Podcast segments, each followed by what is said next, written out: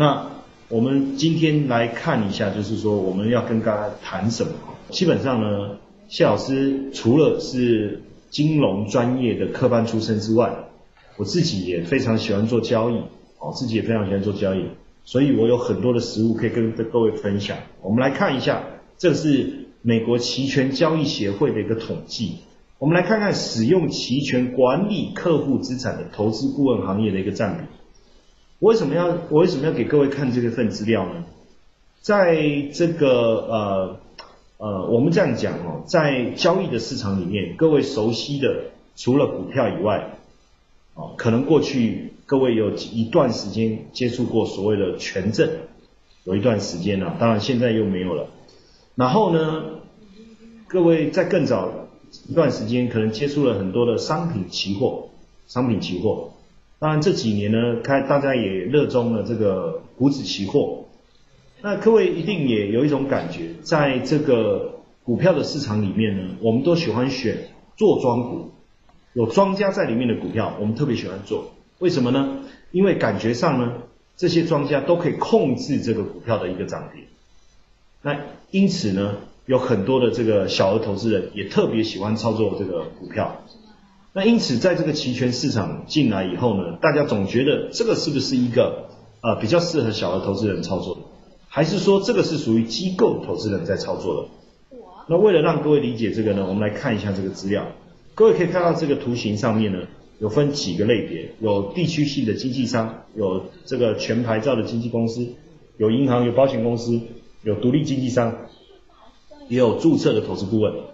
那所以呢，实际上我们看到。当然，地区性的经纪商的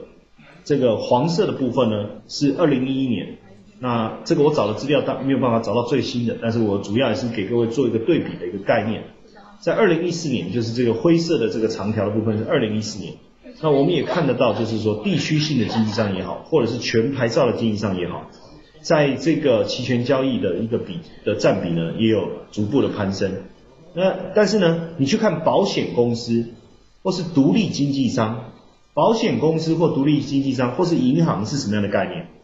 地区性的经纪商或是全牌照的经纪公司，可能他的客户呢都是一些小、一些一般性的投资人，一般性的投资人。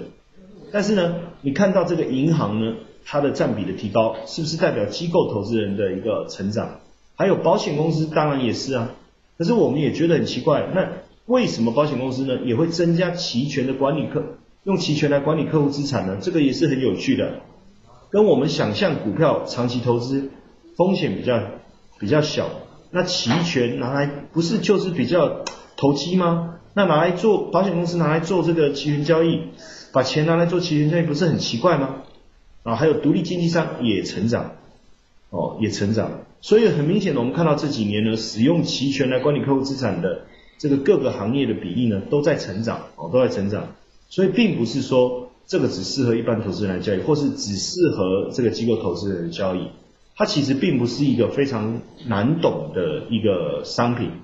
但是我当当然有很多人有对这个期权的商品有很多的误解，放心的，你放心的，谢老师就是带着一个使命感来到这个市场上，我我们也不希望各位在市场上遇到太多的困难跟挫折，甚至被错误的人带到错误的方向去。这个是我一直希望各位去理解，我们在这个市场上面的一个用心，好，我们在市场上面用心。